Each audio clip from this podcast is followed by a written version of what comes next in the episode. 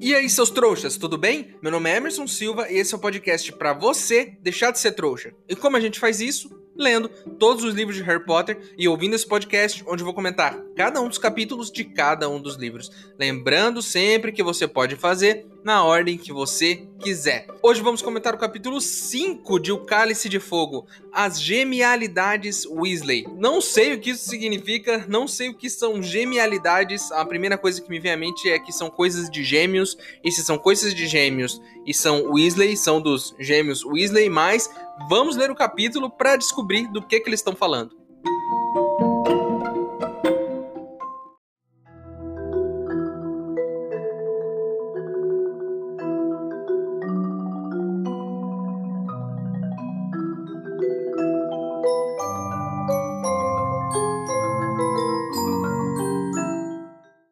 Pessoal, estão dizendo por aí que existe uma poção nova que pode fazer a gente deixar de ser trouxa. Assim, num piscar de olhos. Mas os ingredientes para essa poção são um pouco caros e eu preciso comprar eles lá no Beco Diagonal. Se você quiser ajudar, o link para apoiar está aqui na descrição do episódio. Lembrando que se você não puder ou não quiser, não tem problema. O mais importante é você continuar aqui com a gente, ouvindo o podcast para deixar de ser trouxa.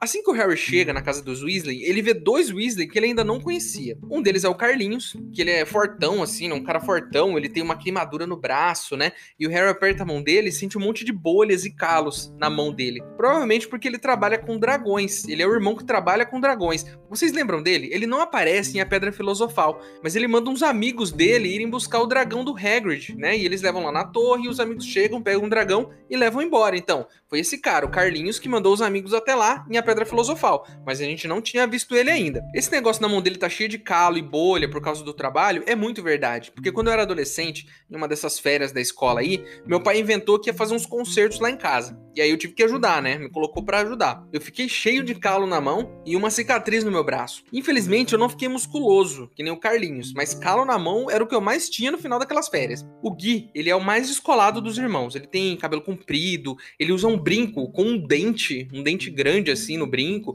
usa botas de couro de dragão e tal, cabelo amarrado atrás, ele é um cara descoladão. E é outra coisa que eu já tentei ser, descolado, mas eu nunca consegui ser descolado com muito sucesso. Eu sempre tentava entrar na moda, mas eu entrava tarde demais, sabe? Teve a época, por exemplo, que a moda era usar a camisa xadrez. E eu comprei a minha camisa xadrez. Só que aí ninguém mais usava. E aí parecia que eu tava numa festa junina o tempo todo. E aí o Harry tá lá, cumprimenta todo mundo e tudo mais, aquela festa. Aí o Sr. Weasley chega.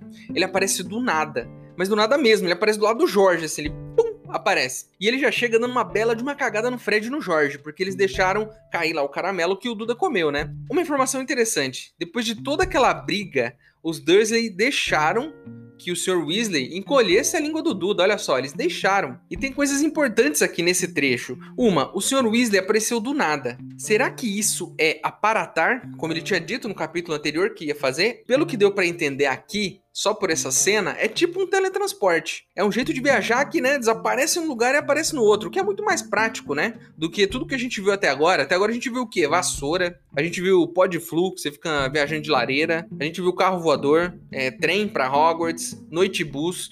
O mais eficiente e interessante até agora é o aparatar, porque o cara apareceu ali. Eu, se eu fosse um bruxo e soubesse aparatar, eu não ia nem levantar da cama, eu ia pum, pum, apareci na cozinha, peguei a, a minha água, apareci no sofá.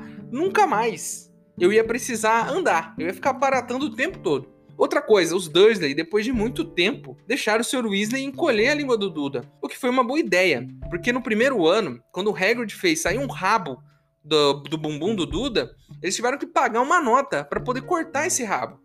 Teve que fazer um monte de cirurgia e é por isso que o Duda tava andando com a bunda encostada na parede. Imagine só se eles tivessem que pagar uma cirurgia para cortar a língua do moleque agora. Como é que eles iam explicar isso primeiro pro médico, né? Eu não sei como é que eles fizeram para explicar o negócio do rabo, mas eles teriam que explicar o negócio da língua, teria que ter a cirurgia. Enfim, nisso tudo aparece a Gina e a Hermione ali num dos cômodos, né? Elas chegam ali na sala. E aí tem um trecho bem engraçado que fala assim: que o Harry sorri pra Gina e ela fica toda avermelhada. Por quê? Porque ela tem um xodó pelo Harry desde primeiro ano. Para você jovem que não sabe o que significa isso, xodó significa que ela gosta dele. Lembrando aqui que eles já têm 13, 14 anos, então a gente vai começar a ver, a partir daqui, muito provavelmente, essa questão do romance. Então, eles vão começar a ficar um afim do outro ali. E a gente não sabe o que, que isso vai dar, né? Aonde vai esse negócio da pegação? Porque a hora que o adolescente começa, ele não para mais. Então vamos ficar de olho aqui, porque já tá rolando ali um, uma troca de olhares. Eu não sei se o Harry, né, tem o mesmo sentimento, mas a Gina tá afim dele. Então, alguma coisa vai acontecer aí. Agora vamos para o nome deste capítulo. A senhora Weasley fala pro gêmeos que espera que esse negócio da língua aí não seja uma coisa das genialidades Weasley.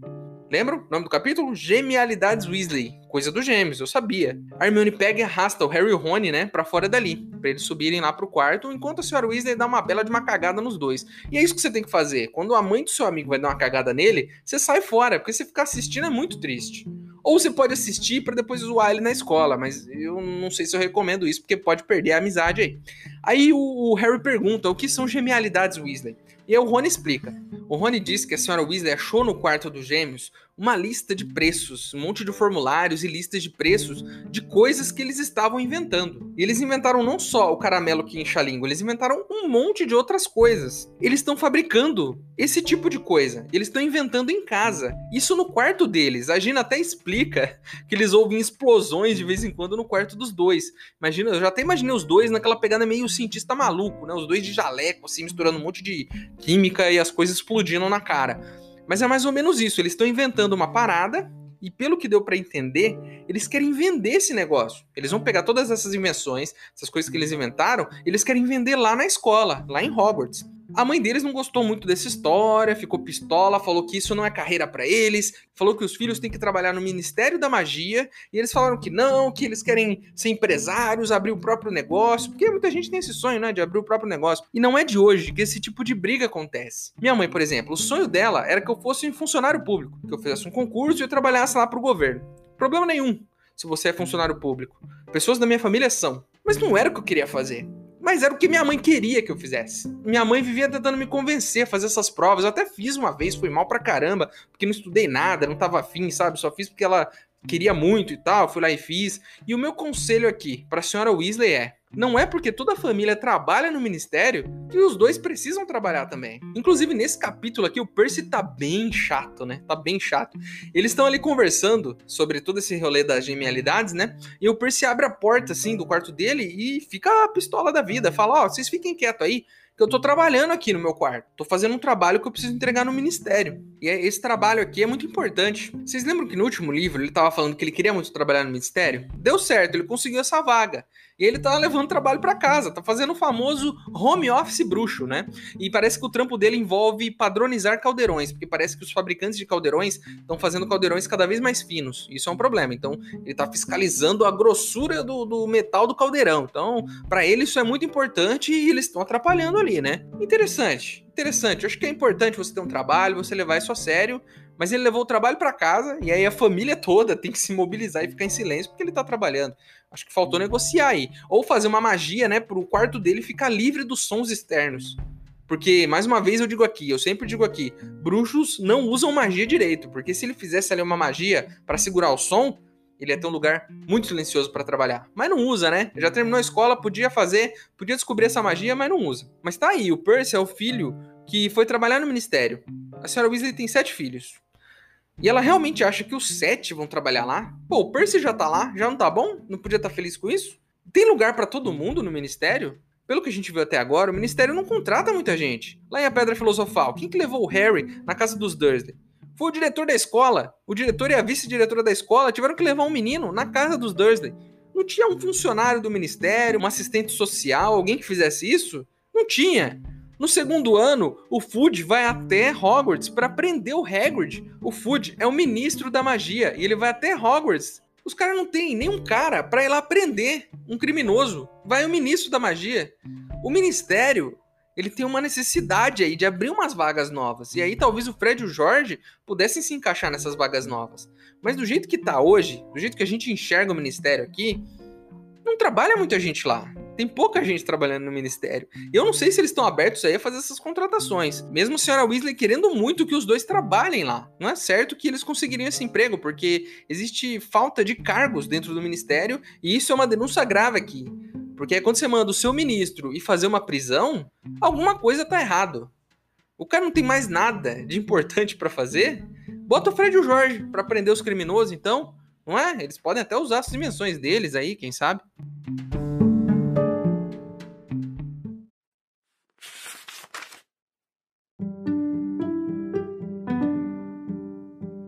Vamos comer no jardim, disse ela quando os garotos entraram. Não há lugar para 11 pessoas aqui dentro. Podem levar os pratos para fora, meninas? Gui e Carlinhos estão armando as mesas. Facas e garfos, por favor, vocês dois, disse ela a Rony e Harry, e apontou a varinha com um pouco mais de força do que pretendera para um monte de batatas na pia, que saíram da casca demasiado depressa e acabaram ricocheteando nas paredes e nos tetos. Ah, pelo amor de Deus! Exclamou ela agora, apontando a varinha para uma pá, que saltou de lado e começou a patinar pelo piso, recolhendo as batatas.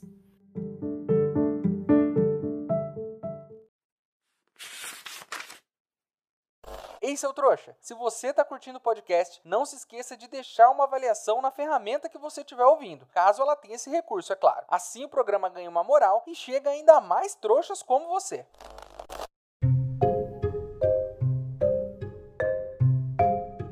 O Harry pergunta pro Rony se o Percy tá gostando de trabalhar no ministério, né? E aí o Rony diz que tá difícil de aguentar ele, viu? Que ele vive falando do Sr. Crouch, que é o chefe dele, o tempo todo. Que ele já tá até esperando o Percy marcar a data do casamento entre os dois, de tanto que ele fala nesse cara, né? Você acha engraçado? Eu achei engraçado quando eu li, mas você já deve ter trabalhado ou vai trabalhar numa empresa que tem um Percy.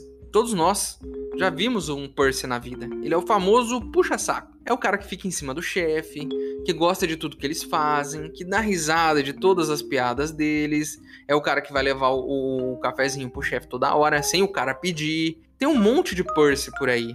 Você pode até me dizer que ele é um cara novo, que é o primeiro emprego, que ele quer mostrar, né, que ele é eficiente e tudo mais, ele não tem experiência, então ele precisa se provar. Mas eu me lembro muito bem do meu primeiro emprego e eu não ficava o dia todo quando eu estava em casa, falando do meu chefe. Eles descem pra cozinha, né? E a senhora Weasley fala: ah, arruma as coisas lá no jardim, porque a gente vai comer lá fora. A gente não vai comer aqui dentro porque não tem muito espaço, né? E aí ela começa a cozinhar. E isso é muito legal, porque ela começa a abanar a varinha de lá pra cá, e aí a batata pula da casca. Do nada. O fogo do, do ali do fogão dela é aceso, né? Com magia.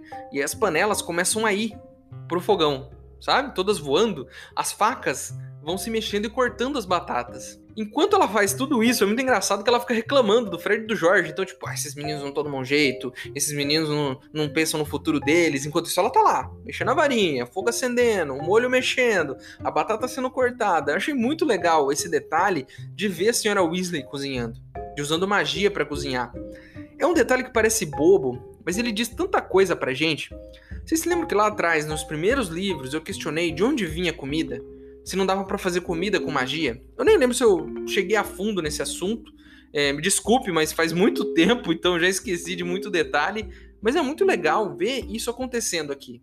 Isso é tão interessante porque não, não foi tipo um diálogo, alguém conversando com outro personagem explicando: olha, nós bruxos cozinhamos assim, nós usamos a varinha. Não, a cena tá acontecendo e você tá vendo a coisa acontecer. E ela é divertida e explicativa ela mostra pra gente como os bruxos fazem a comida deles do dia a dia, né? Porque em Hogwarts tudo aparece ali na mesa, né? E essa foi a primeira coisa que eu pensei. Porque assim, se a comida não aparece do nada, se é preciso cozinhar, então em Hogwarts provavelmente tem uma cozinha. Alguém cozinha aquela comida toda que aparece na mesa, certo? Talvez ela seja só transportada de algum lugar. Então, Vamos ficar esperto, vamos ver se eles vão explicar isso em algum momento, porque a gente já sacou aqui que a senhora Weasley não faz uma magia a comida aparece. Ela tá cozinhando faz todo o processo que nem a gente faz, que nem nós trouxas fazemos aí, usando as nossas panelas e o nosso fogão a gás. Muito interessante esse detalhe e acho que vale a pena acompanhar. O Harry e o Rony chegam no jardim com alguns talheres para poder distribuir entre as mesas, né? E acontece uma cena muito legal aqui. Um gnomo passa correndo e entra numa bota, que tá ali na porta da casa. E aí o bichento vai lá e fica tentando pegar o gnomo dessa bota. Os outros Weasley, eles estão lá no jardim fazendo as mesas levitarem, até um lugar específico. Eles fazem aparecer toalhas que cobrem a mesa, né? Eles vão colocando os pratos, tudo com magia, arrumando as coisas pro jantar. Parece uma cena boba, né? Mas é tão gostoso ler isso, eu gosto tanto de ler esses detalhes, sabe? Tipo, de ver a senhora Weasley cozinhando, de ver eles é, montando a mesa para o jantar, arrumando as coisas enquanto eles conversam, enquanto eles riem, sabe? A senhora Weasley lá dentro fazendo as coisas com a varinha. Esses detalhes, eles não levam a história para frente. Eles não movem a trama, mas eles acrescentam uma textura tão legal na história, né? É um momento ali em que eles estão convivendo, né? É um momento de convívio de bruxos, né? Fazendo coisas normais que eles fazem todo dia. Sem basilisco, sem Voldemort, sem prisioneiro de Azkaban. É uma cena do dia a dia. Ela não leva a história nem para frente nem para trás, mas dá um, um gostinho de como é o mundo bruxo, né? Um dia normal na vida deles. E é isso que eu gostaria de ver nos filmes às vezes. Mais cenas como essa, sabe? Cenas em que as coisas só acontecem. Cenas que às vezes nem fazem parte da história principal, mas que são detalhes gostosos de você ver do mundo bruxo. É quase como se você estivesse só olhando, sabe, as coisas acontecerem. Dá vontade de você entrar dentro das páginas e participar daquele momento. De estar ali, enquanto eles arrumam as mesas, enquanto eles conversam, enquanto a senhora Weasley cozinha, sabe? É, eu realmente gosto muito de ler trechos que são assim, e foi muito divertido esse trecho, principalmente porque é uma família bruxa, né? Geralmente a gente tá em Hogwarts e a gente não tem esses detalhes que são tão legais. Enquanto eles estão comendo, como em toda a família, as pessoas estão conversando sobre as coisas deles, né? E aí lá no canto tá o Sr. Weasley falando com o Percy sobre trabalho. Aí o Sr. Weasley diz né, que um tal de Ludo Bagman, chefe do departamento de jogos e esportes mágicos, conseguiu os ingressos para ele, porque ele fez um favor pro cara, o cara conseguiu os ingressos para ele. Aí o Percy conta que um funcionário desse departamento do Ludo Bagman sumiu. E o nome dela é Berta Jorkins. Ela foi para Albânia e não apareceu mais. Mas o Ludo Bagman, que é o chefe dela, não tá nem aí. Ele disse que ela vive se perdendo mesmo, que nas últimas férias ela demorou um tempão para voltar. Eles não ligam muito. Vamos dar um pause aqui e vamos falar um pouquinho sobre tudo que eles estão conversando. Primeira coisa, vocês se lembram da Berta Jorkins? Ela foi mencionada no começo desse livro e a gente não sabia quem era. O Voldemort disse que eles sequestraram, torturaram e mataram a Berta. Então a Berta, ela não tá sumida, ela foi assassinada pelo Voldemort e eles não sabem ainda. E ela sumiu desse departamento de jogos e esportes mágicos. Vamos fazer essa, vamos ligar os pontinhos aqui. A Berta é desse departamento, e o Voldemort disse pro Rabicho que eles vão esperar o fim da Copa Mundial para agir. Então, como diria minha mãe, tem caroço nesse angu. Alguma coisa vai rolar. O Voldemort tem alguma informação de dentro do ministério, especificamente desse departamento de jogos e esportes, porque a Berta é desse departamento, e ele vai usar isso para fazer alguma coisa sinistra. Esse foi o bloco em que eu desvendo o mistério para você e faço todas as ligações como um detetive, que eu sou praticamente um detetive aqui. Aí o jantar continua. A senhora Weasley tá reclamando do cabelo do Gui, passando a mão no cabelo dele, falando que ele tá desleixado, que o cabelo tá grande demais. Eu sei bem como é isso. Minha mãe, até hoje, vive me pedindo para cortar o cabelo. Que ele tá muito grande, que ele tá uma bagunça, que eu sou um desleixado. Eu já moro com a minha namorada em outra cidade, que não é a cidade dos meus pais, há quase 10 anos. E a minha mãe ainda tenta me dizer como eu devo cortar o meu cabelo. Mas a diferença principal aqui é que o cabelo do Gui ele vai para baixo. Ele pode amarrar num belo rabo de cavalo. O meu vai para cima. Né? Então, se o meu cabelo cresce, ele vai só para cima. Se eu deixar crescer, ele vai bater lá no teto. Ali do lado da senhora Weasley e do Gui, estão os gêmeos e o Carlinhos. E eles estão falando sobre o quê? Sobre o que a gente gostaria de falar. Se eu tivesse nessa mesa, eu ia estar tá nessa rodinha de conversa aí. Eu ia estar tá falando sobre a final do Campeonato Mundial de Quadribol. Pelo que deu para entender, a Irlanda vai enfrentar a Bulgária. E a Irlanda derrotou o Peru nas semifinais. Vai guardando essas informações aí, eu quero falar sobre isso. E aí o Fred até fala, né? Pô, lamentável que a Inglaterra não passou, né? Porque se você não sabe, eles estão na Inglaterra, eles são bruxos ingleses, então eles torcem pra Inglaterra e não pro Brasil, como a gente torceria. E eles estão tristes porque a Inglaterra não passou e tomou uma lavada da Transilvânia e também já tinha perdido de Luxemburgo, se eu não me engano. Eles falando sobre a Copa Mundial, sobre os países que participam e tudo mais, eu gostaria de aprofundar a nossa análise sobre o tema. Pelo jeito, tem bruxo no mundo todo. No Peru, por exemplo, tem uma comunidade bruxa. Né? Na Transilvânia tem uma comunidade bruxa. Em Uganda, eles falam de Uganda, tem um time de quadribol, então tem uma comunidade bruxa lá, certo? Então a gente poderia parar aqui e pensar no seguinte: Existem ministérios da magia desses países? Existem suas próprias versões de Hogwarts em cada um desses países, já que todos eles têm comunidades bruxas? Isso é muito legal, isso expande o universo. É a primeira vez que a gente ouve falar de coisas que acontecem em outros países. Mesmo que seja só um detalhe pequenininho de que tem um time peruano, por exemplo, você sabe que no Peru, se tem um time peruano de quadribol, quer dizer que tem comunidade bruxa. Se tem comunidade bruxa, vai ter lá o Beco Diagonal dos Caras, que é o lugar onde eles compram as coisas vai ter provavelmente o Ministério da Magia, vai ter a Hogwarts, porque é onde as crianças do Peru estudam. E aí onde estudam as crianças do Brasil, da Argentina, do Chile. Então, os bruxos estão espalhados por aí. E é muito legal esse pedacinho, né? Às vezes a gente não para pra pensar no que significa esse trechinho de texto, mas ele já diz tudo isso pra gente: que existe bruxo no mundo todo, organizado em comunidades. Aí eu queria falar sobre uma segunda questão. Pensando nisso, de que existem comunidades bruxas no mundo todo, faz sentido eles adotarem a mesma divisão política que nós adotamos, né? Porque, por exemplo, o território brasileiro, ele é dividido politicamente. Não existe lá uma linha que passa no chão e divide o Brasil dos outros países. É uma coisa política, né? Que foram, que foi acontecendo ao longo dos anos e tudo mais. E todos os países têm a sua história do porquê o território deles é assim. Aconteceu, mas isso foi o que?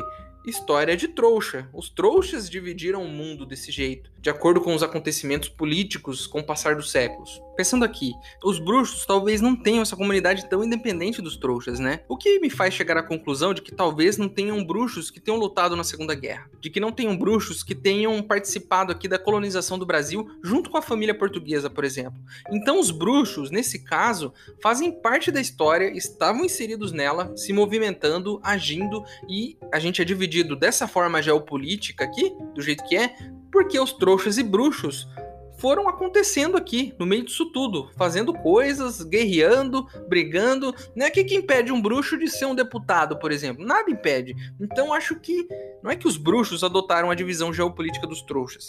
É que bruxos e trouxas construíram essa divisão ao longo dos anos com interferência entre eles. Faz sentido, não faz? Figuras históricas brasileiras, por exemplo, podem ter sido bruxas e a gente não sabe. Então, interessante. Então, na real, eu acabei de explicar tudo que eu acabei de questionar aqui em cima. Tudo aconteceu porque aconteceu porque as comunidades estão misturadas, né? Todos convivendo juntos e influenciando uns aos outros e os acontecimentos históricos também. Então, tudo que aconteceu na nossa história provavelmente tem influência dos bruxos da nossa história. Faz sentido, não faz?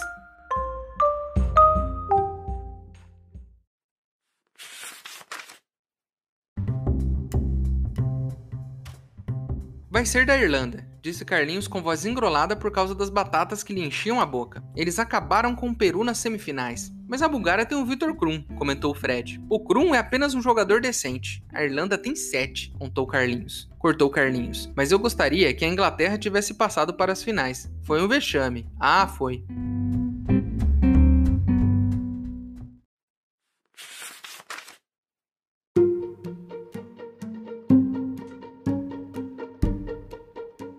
Então é isso, meus queridos. Terminamos mais um capítulo de Harry Potter e o Cálice de Fogo e a coisa tá começando a acontecer, hein? Eu já estou curioso para os próximos capítulos. A gente levantou um monte de teorias aqui, um monte de questões que precisam ser explicadas e a gente só vai descobrir se a gente continuar lendo. A capa do episódio de hoje foi ilustrada pelo Kazu Kibuishi. Se você não gostou de algo que eu disse, tem alguma informação para acrescentar ou só quer mandar o seu e-mail para reclamar de alguma coisa, o nosso e-mail é e-maildostrouxas@gmail ele tá aqui na descrição. Manda seu e-mail para mim, que se eu gostar, eu vou ler ele aqui. Agora você pode virar um apoiador desse podcast. O link para você apoiar tá aqui na descrição. Mas se você não puder ou não quiser, não tem problema. O mais importante é você continuar aqui com a gente, ouvindo cada episódio, para deixar de ser um trouxa, né? Para quem quiser me seguir nas redes sociais e ver o que eu ando fazendo por lá, o meu usuário do TikTok e do Instagram estão aqui na descrição do episódio também. Certinho? Então é isso, espero vocês no próximo episódio. Meu nome é Emerson Silva e esse é o podcast para você deixar de ser trouxa.